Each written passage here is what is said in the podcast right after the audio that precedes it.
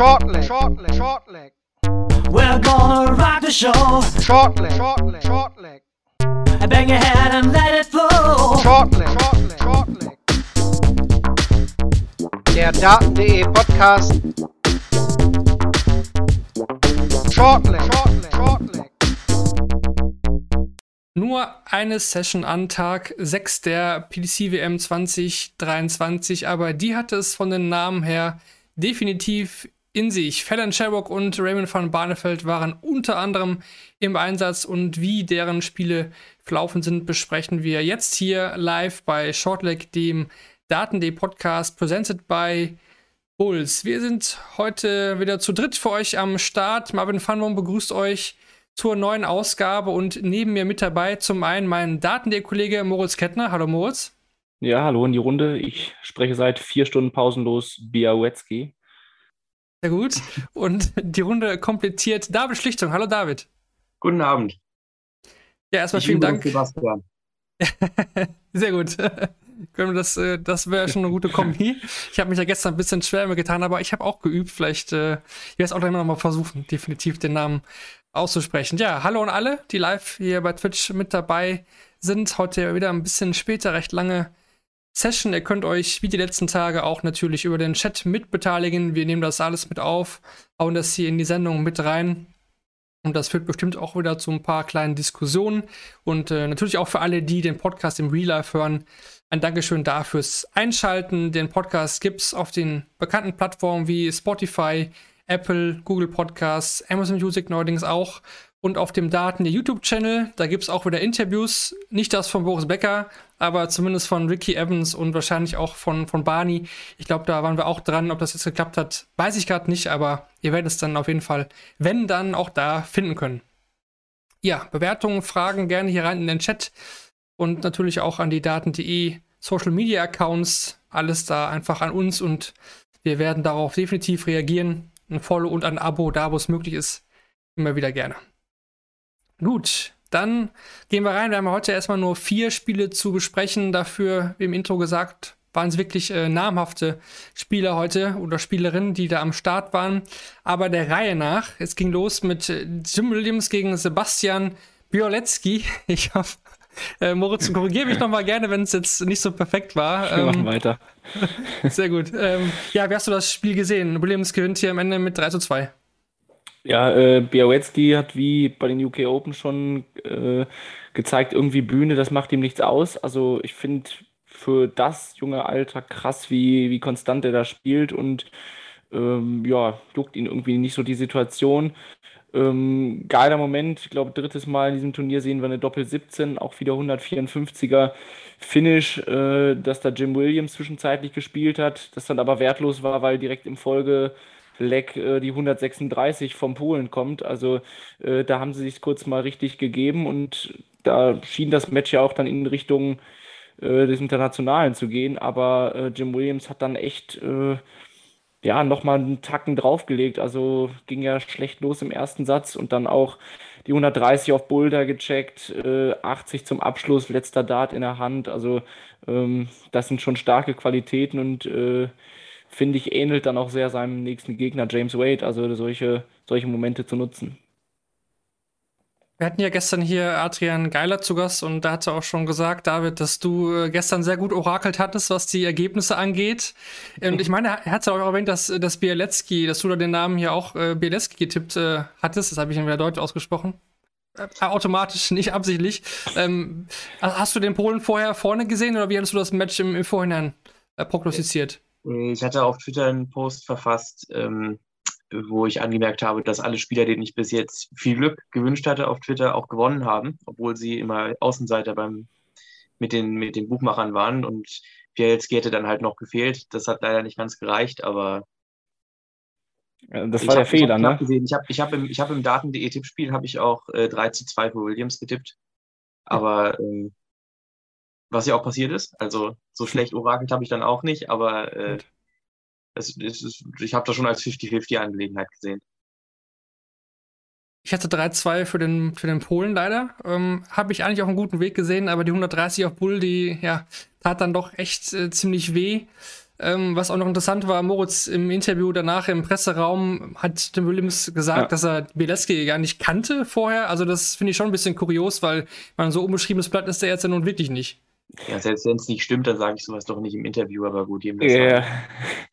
Das ist, glaube ich, auch direkt kommentiert online. Ne? Also ich äh, weiß nicht, was er uns da sagen wollte, aber also es war auch so, ja, Jim Williams erzählt so ruhig das so weg und dann so, ja, habe ich jetzt eigentlich noch nie von gehört.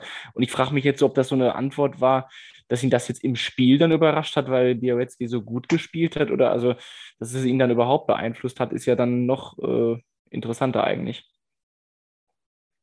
Mein UK Open Finale dieses Jahr, das, das muss man, also da muss man doch irgendwie schon mal aufgegriffen haben. Also, ja, aber auch nicht das erste Mal, dass in Williams irgendwie komische Interviews gibt. Ich weiß auch nicht, manchmal kann ich ihn echt schwer, schwer, schwer einschätzen, aber trotzdem, also der Pole ja noch recht jung, David, so, sag mal, so ungefähr so roundabout dein Alter, sag ich mal. Ähm, als ich.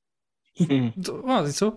Ähm, was kann man da jetzt erwarten? Ich meine, dass er auf der Bühne auch spielen kann, hat er heute gezeigt. War ja auch sein WM-Debüt, muss man ja auch dazu sagen. Und er wirkte für mich, äh, ist überhaupt nicht nervös und hat vor allen Dingen auch einen sehr, sehr sauberen Wurfstil. Ja, auch, auch wahnsinnig abgebrühter Spieler, gerade für so einen, für so einen jungen Spieler, da hat man es ja dann doch verhältnismäßig häufiger, dass da dann halt irgendwie das A-Game wahnsinnig gut ist, aber vielleicht in entscheidenden Momenten oder halt die Konstanz noch nicht ganz da ist. Das ist bei ihm ganz anders. Ähm, und ich meine, er hat jetzt was vier, fünf Jahre noch auf der Development Tour. Also äh, ich, ich, ich denke, dass man, dass man da schon von durchaus mal in hohen Worten von ihm sprechen darf, weil ja, wie gesagt, er ist jetzt gerade 20 geworden oder 19. Ne, ist gerade 19 geworden, glaube ich, ja. Ähm, das ist im Dart halt wirklich nichts. Also ja. und ist jetzt, ist jetzt schon mit einer der Top-Anwärter auf Sachen wie, wie, wie Tourcard. Ich würde mich freuen, wenn das so weitergeht. So, selbst wenn hätte er ja auch noch, äh, das wollte ich noch hier unterbringen, weil was, ich weiß gar nicht, was wir in der Vorschau hatten. Äh, der hat es ja eigentlich nur wegen seinem UK Open Triumph, glaube ich, äh, nee, Triumph ist gut, aber ne, wegen dem Viertelfinale, äh, 5, 6 Eastern Europe Qualifier für die European Tour verpasst und äh, deswegen haben wir jetzt Sedlacek schon gesehen, der so stark gespielt hat und äh, dass Białecki über den zweiten Weg dann noch reingerutscht ist, äh, der hätte es ja auch über die European Tour schaffen können. Also da fehlt ihm ja sogar einiges an Bühnenerfahrung, was er vielleicht dann, dann nächstes Jahr auch nochmal mitnehmen kann, selbst wenn es mit der Tourcard nicht funktionieren sollte. Interessante Diskussion war ja auch da, die ich auf Twitter aufgeschnappt habe, ähm, dass es für solche Spieler wie Ibalewski oder wie Sedlacek ja vielleicht sogar Sinn machen würde, sich nicht die Tourkarte zu holen, weil sie über diesen, äh, diesen Qualifier halt äh, ja eigentlich die beiden Besten sind und da sehr, sehr oft zur European Tour kommen und dann einfach ein sehr, sehr gutes, einfach in Anführungsstrichen, ein sehr, sehr gutes erstes Challenge Tour Wochenende spielen und dann dadurch äh, ja fast immer nachrücken auf der Pro Tour. Das wäre vielleicht sogar der einfachere Weg, vielleicht sich in die Top 64 zu spielen und dann so die Tourkarte zu holen. Vielleicht nochmal auch als äh, Diskussionspunkt für die Runde. Wie, wie seht, seht ihr das? Ja, also das, also ich wollte jetzt erstmal instinktiv sagen, das ist natürlich Quatsch, also völliger Quatsch, Quatsch danke. nicht, aber es ist, es ist, es ist, es ist natürlich nicht, äh, es ist natürlich besser, eine Tourcard zu haben, also das ist gar keine Diskussion, gerade wenn beide Spieler, also Sedlacek und Bielski sind halt schon klar die beiden besten Spieler in Osteuropa, ähm, aber gerade, also gerade wenn halt beide keine Tourcard haben, dann nehmen sie sich auch die Hälfte der Plätze automatisch weg. Und äh, äh, wer weiß, wenn die European Tour irgendwie das Format leicht ändert oder so, und es gibt auf einmal keine Osteuropa-Qualifier mehr. Also, also so kannst du, so kannst du nicht denken. Ja, denke, da sind wir alle drei einer Meinung. Dann ging es weiter, Match Nummer zwei, und ich hoffe wirklich, dass Max Hopp dieses Match nicht geguckt hat. Denn äh, Jamie Hendricks gewinnt hier mit äh, 3 zu 1 gegen Jamie Hughes. Ähm, habe ich auch andersrum gesehen. Auch dieses Spiel hätte ich vorher Richtung Hughes getippt. Ähm, ich habe lange gesucht und genau ein Highlight gefunden. Und das war das, das 104er-Finish von Hendrix äh, via Triple 8, Doppel 20, Doppel 20, Moritz. Und ja. sonst sehe ich hier leider sehr, sehr viele verpasste Doppel auf beiden Seiten. Ja, richtig lausige Nummer. Ich glaube, in einem Satz äh, über 30 verpasste von beiden. Ähm, ich glaube, ich bin einmal kurz wach geworden. Das war so ein 15-Data von Hendrix da. Ich glaube, 1-1 Satz Ausgleich. Ich habe mir kurz gedacht, okay, ich weiß nicht, hat er 72 oder irgendwas gecheckt. Äh, so, äh, kann jetzt ja mal langsam losgehen. Also, das war auch das einzige Finish bis dahin, was mal nicht äh, nur irgendein restliches Doppel war. Äh, ich muss aber auch irgendwie vielleicht meine Aussage von vorher mal revidieren, dass ich äh, die internationalen äh, für schwach gehalten habe. Oder ich muss aber auch sagen, dass jetzt auch die ein oder andere fette Proto-Enttäuschung dabei ist. Also, äh, dass Youth hier ja kaum über die 80 äh, rüber marschieren kann, das ist, weiß nicht, also äh, spielt zwar nicht ein ganzes Jahr dafür, um in der Top 32 der Proto zu spielen. Und dann sind echt ein, zwei dabei, die, äh, die jetzt schon deutlich unter, unter ferner Liefen unterwegs waren. Der Hendrix kommt hier mit 78,33 durch. Use bei 79,78 war echt eine enttäuschende Nummer und ich hatte echt auch zwischendurch Sorge, dass das auch äh, in, den, in den fünften Satz geht. Es ist auch noch Randy Dolan, der nächste Gegner, muss man sagen. Der wird sich ja. doch wahrscheinlich jetzt schon auch durchaus die Finger reiben. Ich meine, oder erwartet, äh, erwartest du, David, da ist noch eine große Steigerung von Hendrix in, in Runde 2? Ich meine, er hat im Finale des Qualifiers gegen Max gezeigt, was er kann, aber ich, ich kann mir irgendwie kaum vorstellen, dass da noch so viel Upset nach oben ist für die nächste Runde bei ihm. Was denkst du? Ja, schwer zu sagen, wie man mit so einer Situation umgeht. Also ist natürlich ein großer Erfolg, zweite Runde der WM zu schaffen, gerade im ersten Jahr der Tourcard. Also hätte er sich nicht für die WM qualifiziert, hätte er im Finale dem Hop verloren oder sonst wann in dem Qualifier, hätte er ein richtig, richtig starkes zweites Jahr spielen müssen. Ähm, so ist er jetzt eigentlich in der Ausgangslage, wo er halt, halt einfach nur wieder schaffen muss, sich für die WM zu qualifizieren. Wenn er das über die Pro Tour macht, er, sollte er mehr oder weniger genug Geld haben. Ähm, das kann natürlich dann genügend Druck von den Schultern nehmen, dass er auf einmal 10, äh, 15 Punkte mehr rauskommen. Aber ob das dann halt auch wirklich passiert, weiß ich jetzt halt auch nicht. ähm, aber ich denke nicht, dass er nochmal unter 80 spielen wird. Also Hoffe ich nicht, hoffe ich auch nicht. Ähm. Das, das, das, das, muss man, also damit man, damit jemand, jemand, der auf dem Niveau spielt, unter 80 spielt, muss ja auch der Gegner mitmachen. Äh, wenn ich die ganze Zeit ja. nur score, auch wenn ich dann so spiele wie Hughes und, und, und, und Hendricks in dem Spiel, ist das dann ja am Ende trotzdem 85 bis 90er Schnitt und nicht 78. Und ich denke nicht, dass Dolan unter 80 spielen wird. Zu. Wir kommen später drauf zurück, wahrscheinlich, wenn es passiert. Ne? ja, das, das sowieso. Aber ich würde doch äh, noch mal kurz über Demi sprechen wollen. Ich habe mir jetzt hier noch notiert, hat alle seine vier WM-Spiele bisher verloren und es gibt nur einen Deutschen, der das noch toppen kann mit fünf verlorenen WM-Spielen, das ist André mhm. Welge. Wir haben noch, ja. noch sieben weitere mit, mit vier verlorenen. Dazu gehören zum Beispiel äh, Lisa Ashton, Matt Campbell schwierig zu sagen eigentlich bei Hughes. Ne? Gut, der hatte auch die, die Geschichte auch in einer OP und einer Verletzung, aber hat auch schon mal ein European Tour Event gewonnen. Also der kann es eigentlich auf der, auf der Bühne ja auch theoretisch. Aber Emmy bei der das, WM. Was das, Thema, was das Thema angeht, bin ich ausnahmsweise mal vorbereitet. Ähm, also den, den einen, das eine Spiel gegen Adam Hunt vor zwei Jahren äh, mit dem 75er Average war natürlich auch eine Katastrophe, aber das war, wenn ich mich recht entsinne, der, der Verletzung. Äh, ja, war das, genau. das war dann der genau. Verletzung. Hat, die anderen beiden Spiele hat er 96 im Schnitt gespielt. Also das ist dann halt auch, einfach doch auch ne? eine Sample Size, die viel zu klein ist, um da wirklich ähm, einen Schluss draus zu ziehen. Aber vielleicht ist es dann halt nach dem vierten Mal dann auch im Kopf drin. Ja. ja. Kann durchaus sein. Also ich weiß noch, Lerchbacher, glaube ich, hat ja damals im Decider irgendwie ein 13er ja, genau. gespielt. Äh, ging auch, glaube ich, um die Tourcard oder so ähnlich. Äh, das ist natürlich dann bitter, wenn du gegen, gegen so einen dann spielst, aber ja, heute muss er es muss machen, gibt es ja keine zwei Meinungen. 18,9 Prozent, boah. Ja. Ich habe es ja auch nochmal auf, ich denke auch, ja. ist schon, war schon schwerer Kost, aber es zieht sich irgendwie ein bisschen durch diese erste Runde der WM. Jetzt äh, haben wir ja morgen noch äh, zwei Spiele und noch ein weiteres besprechen heute, aber äh, kommen wir, machen es gleich, machen wir es gleich. Wir reden erst jetzt über das dritte Spiel des Abends, machen wir es erst so. Ja, äh, er kam rein als, als Weihnachtsmann zu Merry Christmas, äh, everyone. Äh, Ricky Evans, äh, man muss ja fast erwarten, dass irgendwas Besonderes kommt. Das kennt man ja von Ricky Evans nicht anders. YMCA, die, die Bock uns kennen wir auch. David, jetzt kann man hier als Weihnachtsmann rein. Eigentlich habe ich, hab ich gedacht, ein guter Move, ne? weil gegen Fallon Sherrock da irgendwie, damit irgendwie Buchrufen aus dem Weg zu gehen. Ähm, aber es war jetzt auch, und das hatten wir auch in den letzten Ausgaben schon besprochen, es war jetzt nicht mal so krass Frau gegen Mann wie in den letzten Jahren. Ne? Das war bei Bo Reeves auch schon so, wo ich dachte, ah, da, da wird es auch mehr Buchrufe geben, aber das scheint sich doch jetzt echt zu normalisieren, oder? Also ich habe, also das Publikum war schon pro Fällen und gegen Evans, aber halt wirklich nicht sonderlich extrem. Also halt so wie wenn Engländer gegen ich weiß nicht, äh, irgendwas, was noch halbwegs neutral ist, gegen Belgier spielt. Ist jetzt, hat mich tatsächlich auch überrascht, dass Evans äh, da so drauf reagiert hat, weil, äh, also das war jetzt ja nichts, was ihn überrascht haben dürfte. Er hätte gar nicht so steil gehen müssen, ne? Also hat er ja irgendwie dann so ein, zwei Mal Bock drauf gehabt, aber ich glaube, Evans ist auch so eine Persönlichkeit, äh, weiß nicht, der, der kommt noch ein bisschen besser weg als äh, irgendein anderer Durchschnittsspieler, eben weil er selber so ein bisschen Rambazamba macht. Ne? Also ich glaube, das hätte unangenehm werden können, wenn es in den fünften Satz geht. Also das hätte ihm auch um die Ohren fliegen können, aber ihm äh, verzeihen das die Zuschauer dann doch vielleicht ein bisschen mehr. Ja, ich glaube, das hat er sich wahrscheinlich auch vorher gedacht, dass er da irgendwann drauf eingehen wird. Das, das, das wirkte mehr wie so eine geplante Reaktion, als was Owen gegen Gilding gemacht hat. Der schien mehr so wirklich überrascht davon zu sein, was ja. da passiert.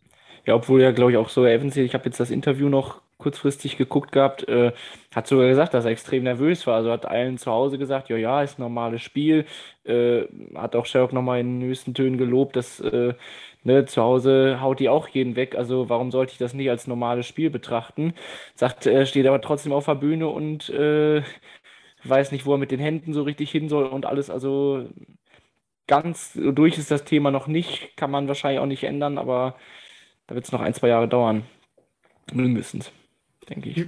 Aber mit den Händen ist ganz gut, diese, diese Geste. Ähm, ich habe auf der Sohn geschaut, das Spiel, da, da wurde aus der Geste nach Satz 3, nach, der, nach seinem ja, Gesatzgewinn dieser Geste wurde direkt eine, also ich sag mal nicht gefordert eine Strafe, aber Elmar und René waren sich sehr sicher, dass es da eine, eine Strafe geben wird. Ähm, ich weiß nicht, ob ihr die, die Szene vielleicht auch so gar nicht wahrgenommen habt. Ähm, Im Forum bei uns war es ja auch äh, sehr unterschiedlich. Viele sagen, nee, das ist äh, ganz normales Jubeln, äh, da, da, kommt nichts. Ich weiß nicht, habt ihr das gesehen oder wie schätzt ihr das ein? Kommt da, kommt da was nach oder wie ist da eure Meinung? Oh, auch gerne auch im Chat, was glaubt ihr? Ich, ich wäre jetzt raus. Ich habe die Szene nicht gesehen ich habe es ich hab's gesehen und äh, ich könnte, also die DRA geht natürlich auf viele Sachen, springt die gerne an, wo, wo es halt irgendwie möglich ist, aber ähm, so, so auf, auf Jubelgesten und sowas und allgemein Interaktion mit dem Publikum ist eigentlich nie, also früher wurden die Kataloge ja immer noch veröffentlicht. Ich glaube, das machen sie mittlerweile gar nicht mehr, die Strafenkataloge zu veröffentlichen. Das fand ich immer ganz lustig. ja. äh, da waren einige, immer wieder einige interessante Sachen dabei. Ähm, aber äh, das ist eigentlich nicht so die Sache, wo die DIA wirklich was tut. Kann natürlich sein, dass sie es in dem Fall machen, weil äh, diese Art von Geste habe ich jetzt auch noch nicht so oft gesehen, aber äh, also auf der Bühne beim Dach zumindest nicht. Aber äh, ich, also ich würde mir wünschen, dass sie nichts tun, weil ähm, ich, ich finde teilweise diese Strafen ein bisschen sehr überzogen. Ein Formal Warning reicht da meiner Meinung nach völlig aus. Ja, nicht, dass er wie, wie Scott Williams, hat es ja vor zwei Tagen geschrieben, glaube ich, äh, auf einen Dauerauftrag einrichten muss für die DRA. Das fand ich ganz lustig. Ja, da kam das F-Wort ja auch schon mit einem Interview auf der Bühne vor. Das war, glaube ich, das ist einfach, steckt in ihm drin, das kriegst du gar nicht raus. Ja. Aber er sagt einen Satz vorher, ja, wir gehen mit demselben, irgendwie genau, gehen da jetzt sehr professionell dran und drei Wörter später sagt er, das ist F. Ja. Kasper. Ja, ich bin auch gespannt. Also Evans hat ja zumindest auch ähm, nach dem Spiel, glaube ich, auch dazu irgendwie was zu, zu Kirk Barron so gesagt. Also zumindest hat man das Gefühl gehabt, dass es darum ging. Ähm, er schaut doch die Szene gerne nochmal an. Im Chat kommt ja auch, was, was war denn? Das ist schon ein gutes Zeichen, wenn das gar nicht so aufgefallen ist. Also ich meine jetzt nicht, dass er sich da vor, vorhin dahingestellt hat und dann gesagt, äh, ne, mit den äh, Armen so, ja, boot mal ruhig weiter, sondern da geht es schon echt so um, um eine Szene, aber ja, guckt das hier nochmal rein und macht euch euer eigenes Bild. Ich würde da auch jetzt nicht zu viel so viel rein interpretieren wollen. Und äh, wer auch dabei, David, ähm, ja, lass es beim Formal Warning sein. Äh, der Weihnachtsmann hat da vielleicht einen schlechten Moment und dann, dann können wir das jetzt abhaken. Aber lass noch ein bisschen sportlich werden bei dieser Partie. Ähm, da sollten wir schon noch drüber reden. Äh, David Sherrock am Ende einfach mit wahrscheinlich zu vielen verpassten Doppeln. Also die Chancen waren ja durchaus gut äh, da. Im ersten Satz äh, kam Sigo rein, Evans nicht. Und am Ende, ja, waren es wahrscheinlich echt die Doppel, oder? Ja, der dritte Satz halt, ne? Also, ähm, ich glaube, ja, drei Darts auf 20 verpasst. Äh, und dann halt bei fünf mit zwei Darts die Single 1 nicht getroffen. Ähm, ist halt so ein bisschen das Gegenteil von dem, was Fällen in den äh, ganzen anderen Matches und Sky Majors in den letzten zwei Jahren oft gemacht hat. Nämlich eben, also die hat genauso gespielt wie sonst auch immer in Sky Majors, nämlich ein 90er Average. Ich weiß nicht, wie sie schafft, das so komplett konstant abzuliefern, weil das macht sie auf der Women's Series oder Q-School oder bei solchen Sachen, selbst World Series ja auch nicht. Aber wenn es dann wirklich um die richtig große Kohle geht, dann ist halt wirklich immer zur Stelle und spielt einen 90er Schnitt oder 91 oder 92, vielleicht auch mal 89, aber nie großartig abweichend davon. Aber in den letzten Jahren war dann halt immer so solche Sachen wie irgendwie 170 gegen Clemens im Decider rauszunehmen. Das hat halt dieses Mal alles nicht so ganz funktioniert und äh, ja, dann zum Schluss, zum Schluss, äh, ja, danach, danach war es halt irgendwie ein bisschen raus. Ich denke auch die, die vier verpassten Set-Darts ähm, und auch die 38 in Satz 4, ne, Moritz? Also da, ähm, da baut sie nicht um, geht direkt drauf und äh, geht, kommt da Inside. Ist natürlich immer eine Gefühlssache. Wahrscheinlich kann David das noch ja. besser, besser beschreiben. Ähm, oder? Ja. Äh, du bist auch schon, ich weiß, du hast auch schon Kreislauf für Development Tour eingespielt. Ja, wollte ich gerade sagen. Kannst du also gerne nochmal erwähnen. Die 50 Pfund äh, Hallo, ich war das. Nee, aber äh, wenn es der Weg ist, ist der Weg. Klar kann man sich streiten. Ihre Darts stecken aufrecht. Also äh, wenn sie drunter kommt, äh, kann sie überlegen, ob sie das vielleicht eher macht bei den, bei den Feldern, die oben sind. Aber du entscheidest dich meistens als Spieler dafür, bist du eher einer, der splittet oder einer, der drauf geht. Und wenn sie eine ist, die drauf geht, dann äh, völlig richtiger Weg. Also sie bekommt zwei Darts auf Doppel mindestens. Die bekommt sie auch, wenn sie mit dem zweiten Inside rutscht oder äh, ist besser, als wenn du mit den ersten beiden es so halbherzig versuchst, um bloß nicht äh, irgendwas falsch zu machen. Aber ja, bist du also generell also, einer, der umstellt oder drauf geht? Wenn ich mit drei Darts ausmachen will, ist es rein mathematisch betrachtet, ohne jeglichen Kontext davon, wie meine Darts stecken und alles draufgehen, immer die bessere Alternative. Und wenn ich mich also danach fühle, dann, dann sollte ich das auch tun. Wenn ich mich halt nicht komfortabel auf dem Doppel fühle, dann halt switchen, weil man sollte nicht auf, man sollte nicht wohin werfen, wo man denkt, oh, das schaffe ich jetzt nicht, aber wenn man, wenn man gerade denkt, okay, Doppel 19 funktioniert jetzt, dann soll man das, sollte man das tun. Denke ich auch. Denke ich auch. Trotzdem, wenn man ein Fazit zu Fallon, ich glaube, enttäuscht hat sie, finde ich nicht. Vor allem das Jahr, weil es ja nicht so vielleicht, äh, wie sie es gewünscht hatte. Ähm, was mir aufgefallen ist, was sie mittlerweile auch macht, ist, sie spielt jetzt auch in diesen normalen Dart-Schuhen. Ne? Man vergleicht so, ich weiß nicht, ob euch das auch aufgefallen ist, hat sie früher immer diese, diese Spitzen, sag ich mal, Damen-Business-Schuhe, die so, ne, normale Damenschuhe halt so für so ein äh, lockeren Ausgang. Äh, jetzt spielt sie aber auch wirklich so normale, diese Dartschuhe, die die meisten auch spielen. Ähm, hat sie da auch noch mal so ein bisschen vielleicht äh, ja, gewechselt. Ich meine aber auch, dass sie zuletzt das sowieso schon hatte, aber das ist mir noch aufgefallen. Aber Moritz, vielleicht Fazit von dir. Ähm, enttäuscht hat sie aber jetzt auf keinen Fall. Da kann man jetzt, kann man jetzt nicht sagen. Nee, eher also wahrscheinlich den einen oder anderen, der jetzt das intensive über das Jahr verfolgt hat, vielleicht sogar positiv überrascht. Also äh, da war ja durchaus der ein oder andere Auftritt dabei, wo man gerätselt hat, ob die Form der letzten ein, zwei Jahre noch da ist. Äh, Gerade zur World Series angesprochen, wo dann auch mal was deutlich unter 80 dabei war. Also von daher äh, ein gutes Match geliefert. Ähm, die Punkte haben halt irgendwie gefehlt dann mit den Fehlern, die sie da im dritten Satz macht. Und ja, ansonsten, keine Ahnung, kann man ja auch äh, bis jetzt eine, eine gute Damenbilanz ziehen hier bei, diesem, bei dieser WM, auch wenn halt kein Sieg herausgesprungen ist. Das stimmt, alle drei Damen jetzt damit ausgeschieden, Bob Leaves, Lisa Ashton und auch Helen Sherrock damit alle in Runde 1 raus. Wir hatten dann noch zum Abschluss des Abends eine Zweitrundenpartie und zwar zwischen Raymond van Barneveld und Ryan Meikle. Da kam vorher schon irgendwie so diese Info, die geisterte so rum, ja, Barney irgendwie eine Lebensmittelvergiftung. Ich habe gerade das Interview auch noch äh, mit, mit Emma Emma Payton gehört, äh, hat er auch gesagt, dass äh, ihm gar nicht, gar nicht gut ging. Ne? Also er war froh, dass er überhaupt irgendwie spielen konnte. Das hat er das Ding äh, 3-1 gewonnen. Was uns natürlich auch dann ein Duell mit Gavin Price beschert, was mich persönlich sehr freut, weil ich echt Bock auf diese Partie hatte. David, vor allem Satz 2. Satz 2 fand ich mega, mega stark. Dann gewinnt er hier in 13, 14 und 12 Darts. Das war so ein bisschen der Barney vom Grand Slam, oder?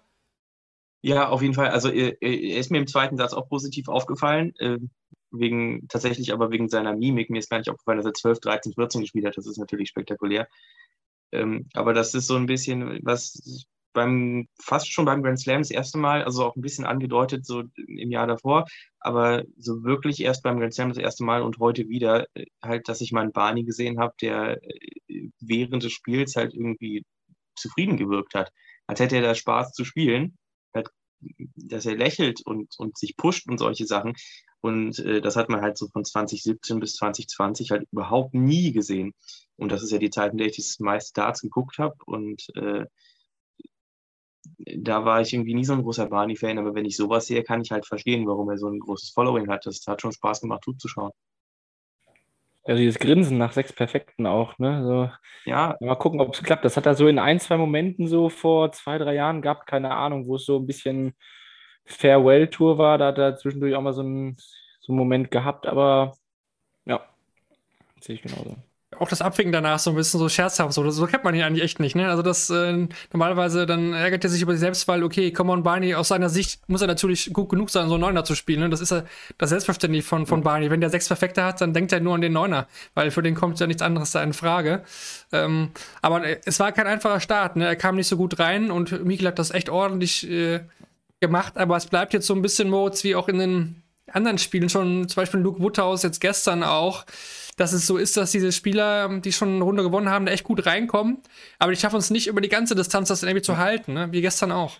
Des- Deswegen mag ich auch diesen, äh, es- es wird ja richtig häufig kommentiert, äh, dass gegebenenfalls ein Vorteil da ist, wenn man das erste Spiel gewonnen hat. Ich, ich würde spontan behaupten, das ist jetzt aber auch wieder mein Bauchgefühl, aber dass das empirisch jetzt überhaupt nicht nachweisbar ist, weil äh, letztendlich spielen die da Darts, äh, Tagesform und dann gib ihm, ne? Also äh, klar, Mikkel glaube ich jetzt äh, schon, dass der in einem guten Rhythmus war. In der Mitte des dritten Satzes steht er da immer noch bei 100 Punkten. Ähm, hat dann ja doch einige Darts liegen lassen und ist dann auch überhaupt nicht mehr ins Score gekommen oder ja, dem haben genau diese fünf bis zehn Punkte da gefehlt. Aber ich bin kein Freund dieser, dieser grundsätzlichen Aussage, jemand würde jetzt einen Vorteil dadurch erlangen, dass er vielleicht schon gespielt hat oder eben gerade weil er nicht gespielt hat, äh, jetzt erstes Spiel, man ist noch fokussierter.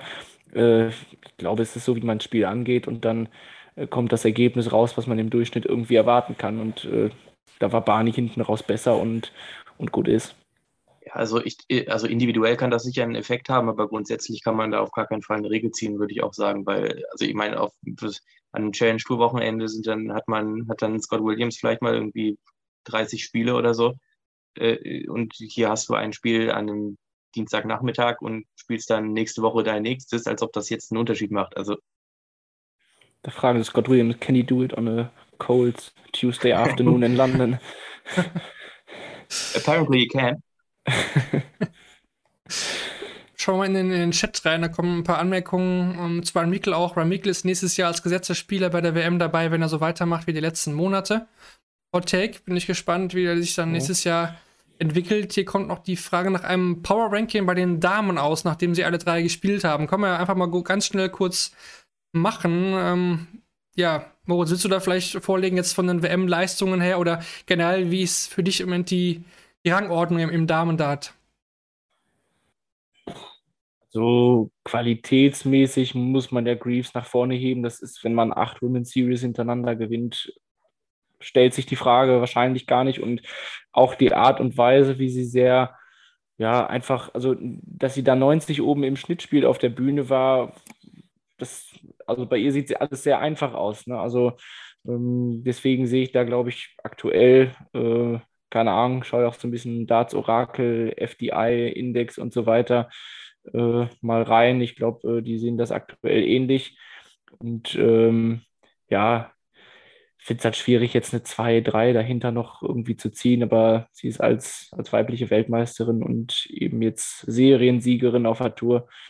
Ähm, aktuell vielleicht am Drücker, mal gucken, ob sie Tourcard versucht, sonst was. Und äh, eigentlich ist die Hoffnung mehr so ein bisschen, dass über die Women's Series so die, die zweite Reihe ein bisschen anwächst, weil es ist ja schon ein relativ exklusiver Kreis der, der Winners äh, an der Stelle gewesen. Bislang, ich weiß nicht, haben vier oder fünf Frauen vielleicht ein äh, Women's Series Event gewonnen gefühlt. Also da einfach ein bisschen mehr noch die Ja, ich Hoffnung glaube da. ich glaub tatsächlich, Lorraine Winstanley hat eins gewonnen. Dieter Hetman hat irgendwie vor zwei Jahren eins gewonnen und ich glaube Hm. sonst Suzuki.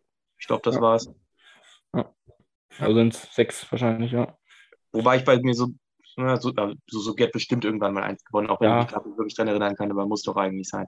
ja ich meine. Ja, glaube ich auch, dass Greaves äh, im Moment da schon die Nummer 1 ist. Ähm, auf der Bühne sehe ich Sherrock ganz klar vor Ashton. Das äh, Mhm. ist aber in den letzten Jahren so, aber auf dem Floor finde ich die beiden schon relativ, relativ vergleichbar vom Niveau Ja, her. kann, ich- kann ich mich auch nur anschließen. Mal gucken, also Cute Cool werden ja, also Ashton und Sherrock ja auf jeden Fall spielen. Ich ähm, denke auch, Bo Greaves ist ja eigentlich auch wahrscheinlich machen wird. Und dann mal gucken, was da rauskommt. Und dann bin ich auch gespannt, ob, ob Sherbrooke dann nächstes Jahr wirklich auch mal Challenge Tour durchzieht. Women's Series werden, werden ja alle drei spielen. Ich denke, das ist klar. Und äh, mal gucken, ob sie, ob die Fälle jetzt noch mit auf die World Series nehmen. Mal bin ich mir nicht so sicher. Bin ich mir nicht so sicher. Glaube ich nicht. Glaube ich auch nicht. Das zu dem Power Ranking. Ich hätte mir selbst auch eins ausgedacht, nochmal ein schnelles, dann schieben wir das noch nach, und zwar das Walk-On-Ranking. Jetzt hatten wir jetzt schon so ein paar äh, interessante Walk-Ons. Ich habe jetzt einfach mal vier, nee, drei habe ich mir aufgeschrieben, dann würde mich da euer Ranking mal in interessieren. Ricky Evans, Leonard Gates und Dancing Dimitri Vandenberg. David, wie, wie wäre dein Ranking da jetzt von den Walk-Ons, von, von den ersten Spielen von denen? Oder auch euer im Chat, gerne euer Walk-On-Ranking im Chat. Äh, von am stärksten zu am schwächsten äh, Leonard Gates. Ähm, äh, Evans jetzt dieser eine Walk-On. Nicht allgemein. Bei dem ist immer nur der eine. Sonst ist Kriegt das halt noch einen zweiten. der nächste ist wieder ganz anders. Ich soll jetzt äh, äh, behandeln, wie Evans, wie ich Evans bewerte mit äh, Weihnachtsmann-Kostüm. Und Merry Christmas Song. Das, das passt nicht in diesen fachlichen Podcast gerade. Was, gesagt, dass wir fachlich sind? Nein, ich, nur als, als äh, generell von den dreien, die wir jetzt gesehen haben. Also Weihnachtsmann, Evans, ähm, der, der, der Soul Master Leonard Gates und äh, Dancing Dimitri. Was spricht dich da am meisten an? Dann fand ich ja der, der Soundmeister Gates. Ich, ich gucke ihn gerade, ja, ich gucke ihn gerade nochmal und es ist, es ist wunderschön. Also, ja.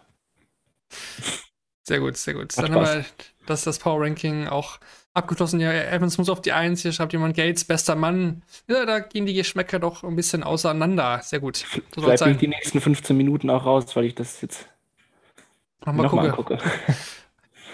Ich fand es immer noch geil, wie er da einfach Spartans ruft und das ist einfach geil. Einfach cooler Typ. Nun ja, dann schließen wir ähm, Tag 6 ab und zwar tun wir das bekanntlich mit den Useful Sets presented by Darts Oracle. Wir konzentrieren uns heute mal auf die letzten beiden Spiele des Abends. Ich denke, das ist nachvollziehbar von der Qualität her auch, wie wir gerade besprochen haben. In den ersten beiden Sätzen hatte Fallon Sherrock im Scoring nur drei Aufnahmen ohne ein großes Triple erzielt. Dabei warf sie in diesen Legs elf hunderte Aufnahmen, wobei Evans nur drei davon an das Board brachte. Danach verlor sie aber drei Sätze in Folge im fünften Leg, wobei sie in diesen Entscheidungssätzen lediglich ein 76,75 Average aufstellte und in den letzten beiden Sätzen auch Setsatz ausließ. Wie in den vergangenen Jahren war Ricky Evans in seiner Auftaktpartie bei der WM stark auf den Doppeln. In seinem ersten Spiel bei der Weltme bei Weltmeisterschaften hatte er nun zum vierten Mal in Folge eine Doppelquote von über 45 Prozent. In beiden Sätzen, die Fallon Sherbrooke startete, gelang Evans bereits im ersten Leg ein Break. Die Hälfte seiner Leggewinne fuhr er gegen den Anwurf ein. Nur 39 Darts brauchte Raymond van Barneveld, um den zweiten Satz gegen Ryan Meikle einzufahren. Kein Spieler hat bisher im Turnierverlauf einen Satz mit so wenigen Darts gewonnen. Seine drei Legs startete der Niederländer mit Aufnahmen von 140, 180 und 180. Auf die 180 im dritten Leg ließ er gar noch ein weiteres Maximum folgen. Barney konnte die drei Sätze am heutigen Abend allesamt auf der Doppel 20 beenden. Dabei checkte er zweimal die 76 Punkte. Dagegen ließ Ryan Meikle im dritten Satz 8 Darts auf Doppel aus und verlor diesen Satz mit 2 zu 3, obwohl er in vier der Legs Chancen hatte, diese auch zu gewinnen. Das zu den Useful Sets presented bei Darts Oracle zu Tag 6 der PDC WM und dann machen wir weiter mit unseren beiden Kategorien, die wir jeden Tag hier für euch parat haben. Und zwar geht es da einmal um das Match of the Day und den Player of the Day. Heute ist die Auswahl nicht so groß. David, du als externer Gast darfst da aber gerne vorlegen. Was war für dich heute das Match des Tages und wer war der Spieler des Tages aus deiner Sicht?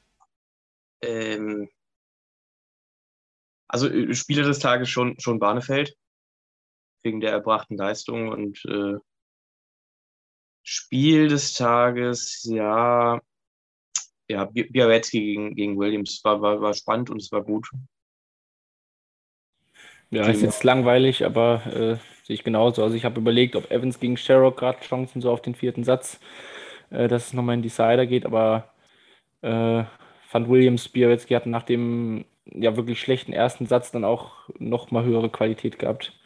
Also ich muss tatsächlich auch sagen, ich habe äh, Hendricks gegen Hughes sehr gerne geschaut, aber äh, es wäre vielleicht ein bisschen morbide, das als Match des Tages zu bezeichnen. Auch wir hatten solche Calls ja auch schon. Ja, schon, der, schon der Devil. Menzel Long, der Menzel Long Award. Ja, es äh, macht auch Spaß, mal solche Spiele zu sehen. Du, auf jeden Fall. Ja, normalerweise sehen wir die eher mittags. Jetzt haben wir sie aber auch im, im Abendsession gehabt. Hier kommen auch ähm, die ersten ähm, Einschätzungen rein. Auch Bielecki, Williams Match des Tages, Barney Spieler des Tages. Ja, ich glaube, ähm, da sind sich noch die meisten fast, fast einig, was diesen Tag angeht. Die Auswahl war heute ja auch nicht so groß. Morgen werden wir da wieder ein bisschen mehr Spiele haben, aus denen wir auswählen können. Ja, morgen ist ein gutes Stichwort. Dann schauen wir doch mal an, was uns morgen alles so erwartet. Ist äh, ja das letzte Erstrundentag. Wir haben noch zwei Erstrundenspiele. Dann ist die erste Runde dieser WM schon beendet. Manche sagen zum Glück, weil das Niveau vielleicht jetzt in vielen Spielen auch nicht so war wie in den letzten Jahren. Ähm, das werden wir am Ende der WM dann nochmal genauer analysieren. Aber wir schauen erstmal auf die Spiele morgen Mittag.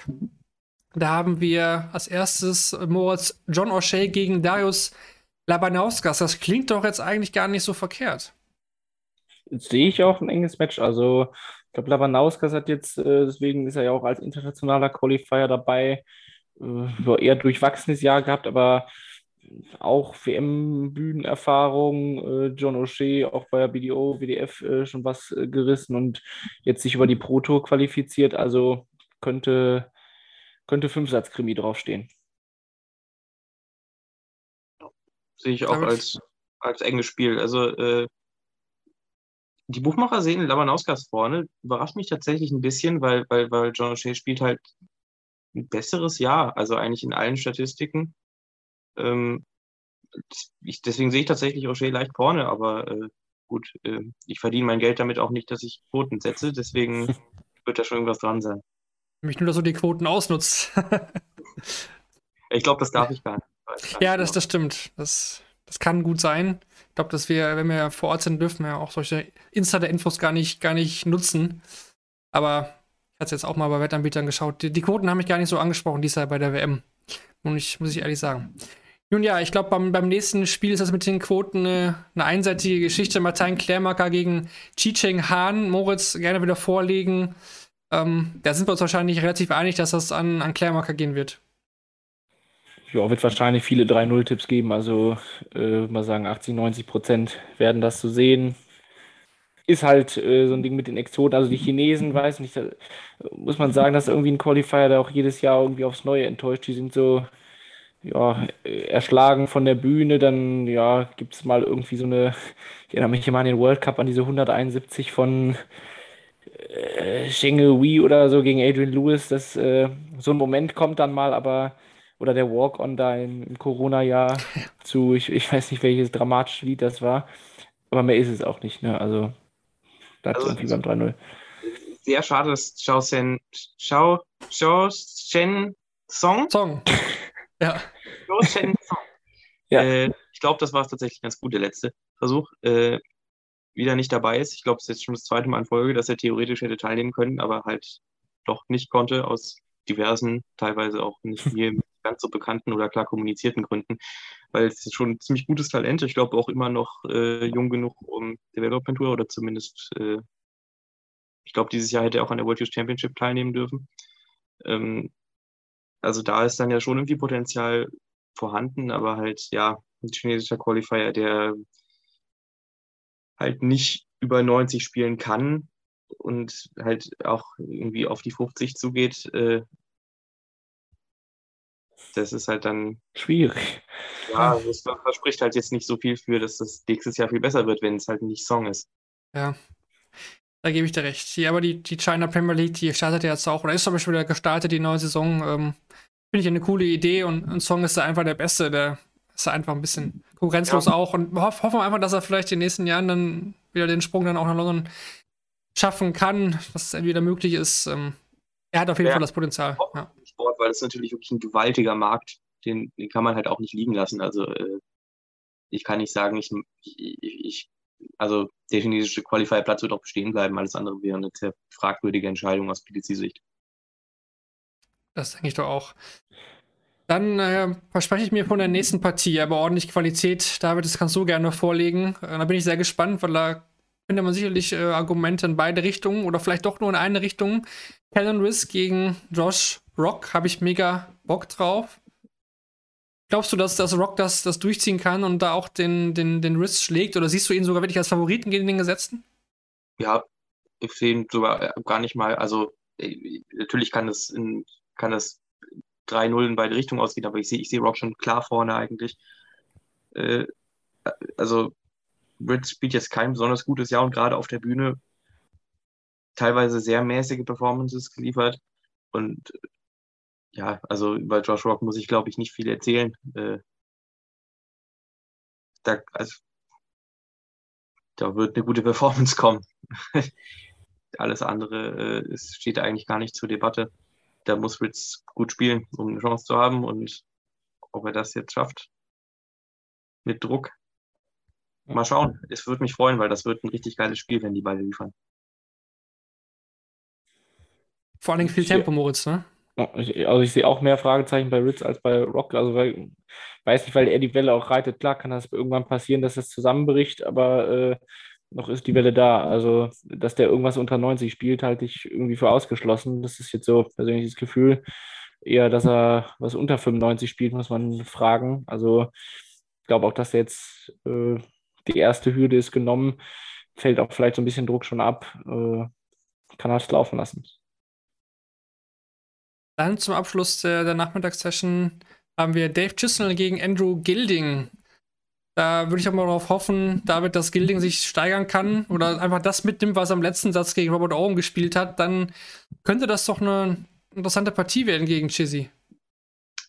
Ja, also wenn, wenn Gilding, ich gehe davon aus, dass Gilding sich verbessert. Ähm,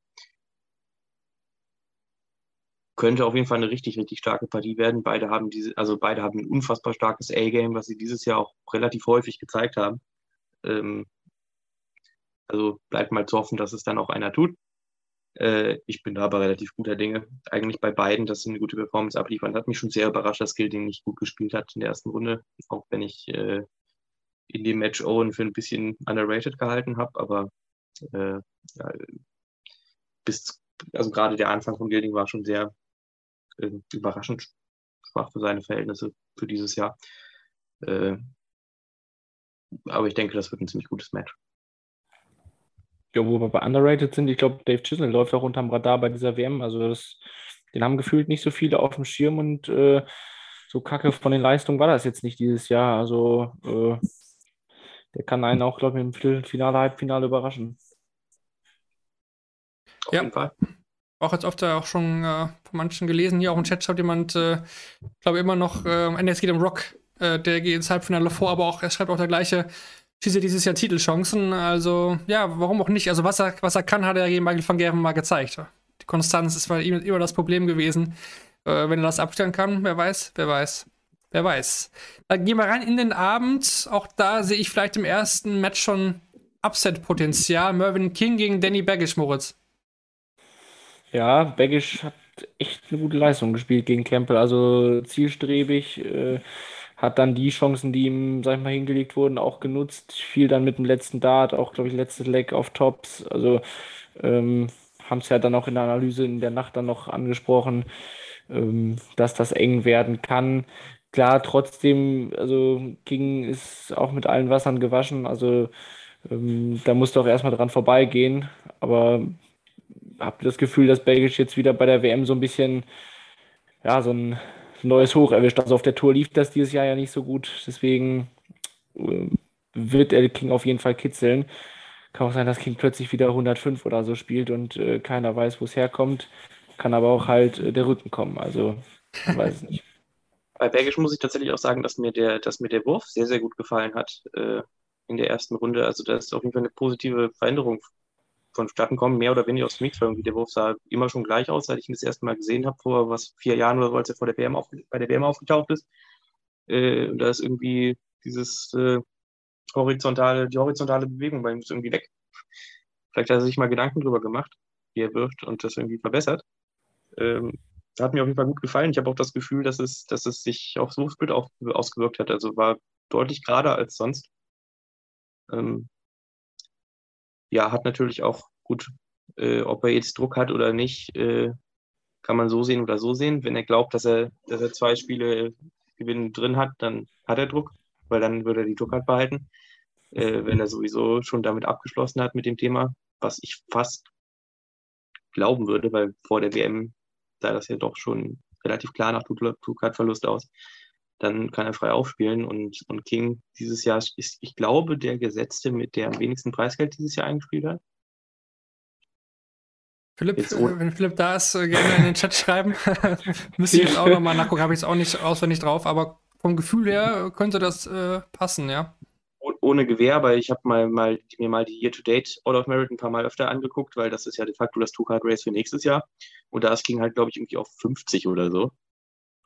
Auch jetzt wieder ohne Gewehr, aber äh, es spielt kein gutes Jahr er spielt gar kein gutes Jahr und das könnte, könnte eine 50-50-Angelegenheit sein. Äh, zumal King weißt du halt auch nicht, wie Moritz schon gesagt hat, könnte halt sein, dass er irgendwie 105 Average auspackt, aber könnte halt auch sein, dass äh, Bergisch irgendwie äh, einen High-Finish rausnimmt, wenn er auf dem Doppel steht im ersten Satz im Decider und äh, dabei ein bisschen zu laut brüllt, dann hat King keine Lust mehr. Oh ja. also, das könnte lustig werden. Und das ist ja nur der, der Appetitmacher auf das, was danach noch folgt. Denn dann wird es aus deutscher Sicht wieder interessant und spannend, denn Gabriel Clemens tritt zu seinem ersten Spiel an gegen William O'Connor, der Boris bekanntlich äh, bezwungen hat in überzeugender Manier, Moritz. Ähm, kannst du den deutschen Fans trotzdem Hoffnung machen? Ich glaube trotzdem ein spannendes Spiel. Also die beiden haben jetzt auch in der Historie, ich überlege, es waren auf der Bühne zwei in Minehead. Ich weiß gar nicht, ob es UK Open war. Ich glaube ja. Da der ja, gegen William O'Connor äh, irgendwie 7 zu 10. Bitte? Also ja, ich habe mich jetzt doppelt gehört. Äh, die genau 7 zu 10 hat er da äh, verloren. Also ähm, das kann, kann in eine ähnliche Richtung gehen. Also das, das kann irgendwann im dritten Satz dann in die eine oder andere Richtung ausschlagen und ähm, habe jetzt aber auch bei Clemens zwischendurch wieder Zeichen, auch European Tour, dann so die letzten Events, wo doch auch mal wieder ein, zwei echt gute Bühnenperformances dabei waren. Hm, gucken, ob was das auch bis zum äh, jetzt in die WM weitertragen kann. Hier kam nochmal von Philipp die Klarstellung. Ja, King war richtig nur 51.500 Pfund. Also sehr gut da im Kopf gehabt. Ähm, auch nochmal deine Meinung, David. Also ich, ich glaube, dass Gaga sich sehr gut vorbereiten wird oder vorbereitet hat. Wobei ist das erste Mal vorbei. Aber trotzdem war es zuletzt ja irgendwie schwierig, ihn einzuschätzen, auch wie Moritz so ein bisschen gerade angedeutet hat. Ne? Mal, mal, kam das, mal kam das von ihm, echt gute Spiele, dann, dann wieder ein paar schwächere. Da fehlen irgendwie so ein bisschen die Anhalts, Anhaltspunkte, wo letztes Jahr auch gegen Louis Williams dann, dann durchkam, gut ungefährdet. Ähm, und er hat auf der Bühne ja auch schon gezeigt, dass er da gut Averages spielen kann. Aber was glaubst du, was für einen O'Connor kriegen wir? Ja, das ist ja schon fast weniger die Frage. Also, ich, also es ist, glaube ich, entscheidender, was für einen Gaga wir kriegen, weil, weil O'Connor ist schon ziemlich konstant gerade auf der Bühne, hat jetzt nicht so das krasseste A-Game. Also, das ist halt die Sache, wenn, wenn Clemens sein absolutes Topspiel spielt, sollte er das gewinnen. Also, ich kann mich nicht daran erinnern, O'Connor schon mal irgendwie an die 110 kratzen zu sehen, äh, gesehen zu haben, aber er spielt halt auch ganz, ganz selten unter 90 oder deutlich unter 90. Ähm, wahrscheinlichste Fall ist halt, dass wir auch wieder ein wahnsinnig enges Spiel sehen, aber es könnte natürlich alles passieren. Ja. Hoffen wir mal auf einen deutschen Erfolg. Täte natürlich ganz gut, wenn er auch in Deutschland noch nach der Weihnachtspause dann weiterhin mit dabei ist. Da haben wir jetzt ja noch drei Chancen quasi. Ähm, danach folgen ja noch Florian Hempel und Martin Schinter in den Tagen danach. Gut, dann kommt es zum ersten Auftritt von Michael van Gerven, Moritz, gegen Louis Williams. Der hat in der ersten Runde ja durchaus überzeugt. Das ähm, hat er damals aber auch schon gegen im Spiel vorher gegen Gabriel Clemens gemacht und ist dann so ein bisschen eingebrochen. Was, was gibt dir den Hoffnung, dass er da Van Gerven echt auch eine gute Performance geben kann?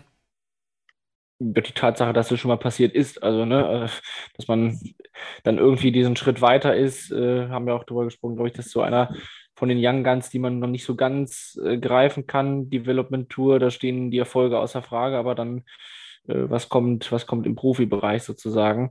Ähm, deswegen, es kann sein, dass Michael van Gerven da irgendwie einen, Satz drin hat, äh, wo er irgendwie so ein bisschen anfänglich der Motor stottert, aber äh, ja, beim 3-1 hört es dann auch maximal auf, was ich da vermute. Also dafür hat sich Van Gerven zu stabil gezeigt. Guck mal noch Chat-Einträge rein zu Gaga. Da braucht nur ein Leck wieder richtig schief gehen. Dann kippt es wie immer Richtung Gegner. Und jetzt noch zu, zu Louis Williams. Wirkte sehr reif in Runde 1. Wenn Van Gerven Fehler macht, gewinnt er ein oder zwei Sets. Also ich traue ja, also, auch eins dazu. Also ich würde es ihm auf jeden Fall gönnen, wenn der auch mehr als ein Satz da rumkommt. Das ist ein guter Freund von mir. Aber äh, also wirklich klar glauben, dass da ein Sieg bei rumspringt, äh, tue ich jetzt auch nicht. Gut, ähm, das ist nicht das letzte Spiel. Man wundert mich ein bisschen, dass sie da Van Gerven da jetzt äh, an drei gesetzt haben. So Leute wie, wie, wie Price, also haben sie immer ans Ende gesetzt. Ähm, es folgt aber noch ein Spiel und zwar Stephen Bunting gegen Leonard Gates. Ähm, wird ein ja, cooler Bock an. das wussten die vorher. Schon eingeplant, Highlight. Ja, aber Gates muss, muss mehr draufpacken, David. Ne? Also das, das wird nicht reichen, was er gestern gespielt hat oder jetzt mittlerweile vorgestern, um Bunting zu schlagen.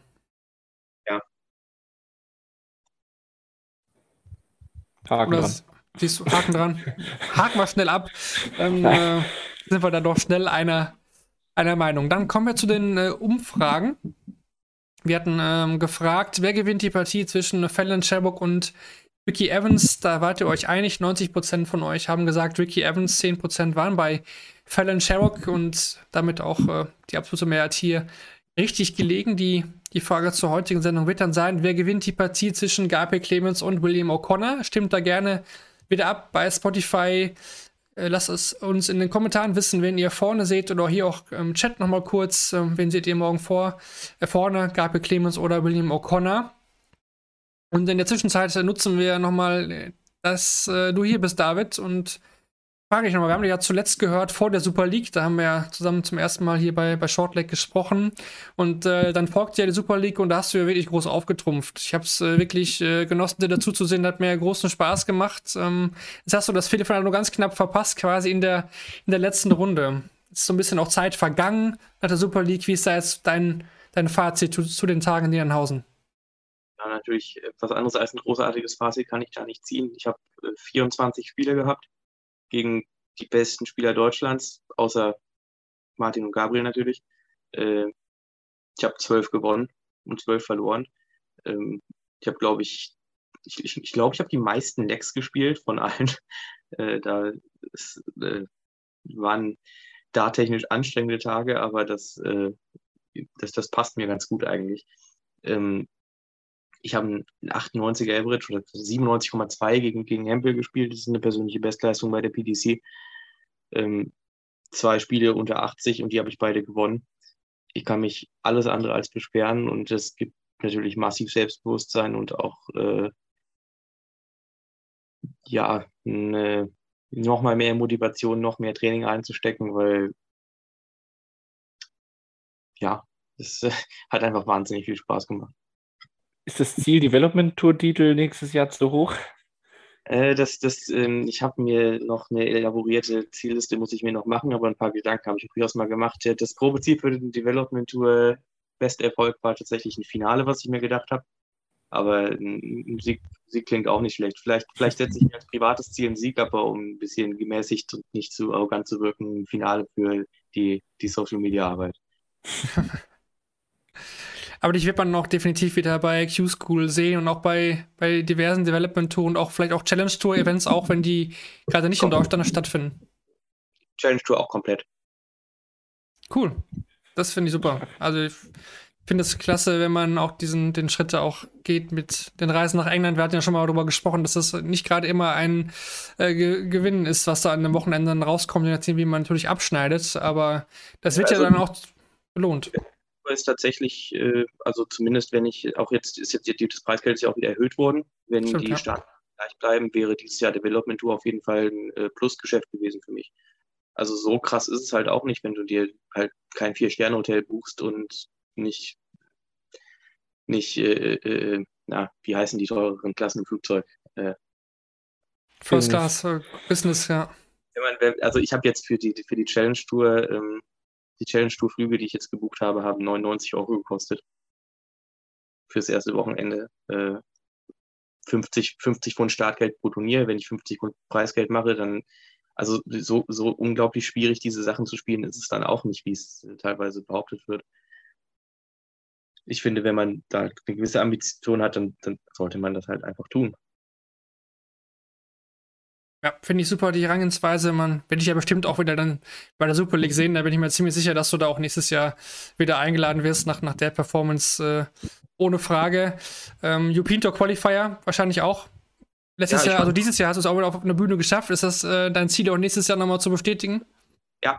Äh, ein, also Ziel ist es, einen äh, Qualifier zu schaffen. Ähm, ob dann Host Nation oder Associate ist natürlich egal, aber äh, wobei ich Associate eigentlich sogar noch cooler fände, weil in einem anderen Land auf einer Bühne zu spielen, fände ich eigentlich fast noch cooler. Aber, und ist natürlich viel schwieriger zu schaffen. Äh, ist mir dann aber letztendlich wurscht. Hauptsache European Tour. Ähm, ich weiß noch gar nicht, wie die Qualifier sind. Das, da gibt es auch keine Infos zu, oder? Nee. Wie, ob das donnerstags vorher ist oder äh, in so Blöcken wieder. Wird ja vielleicht langsam mal Zeit für ein Announcement.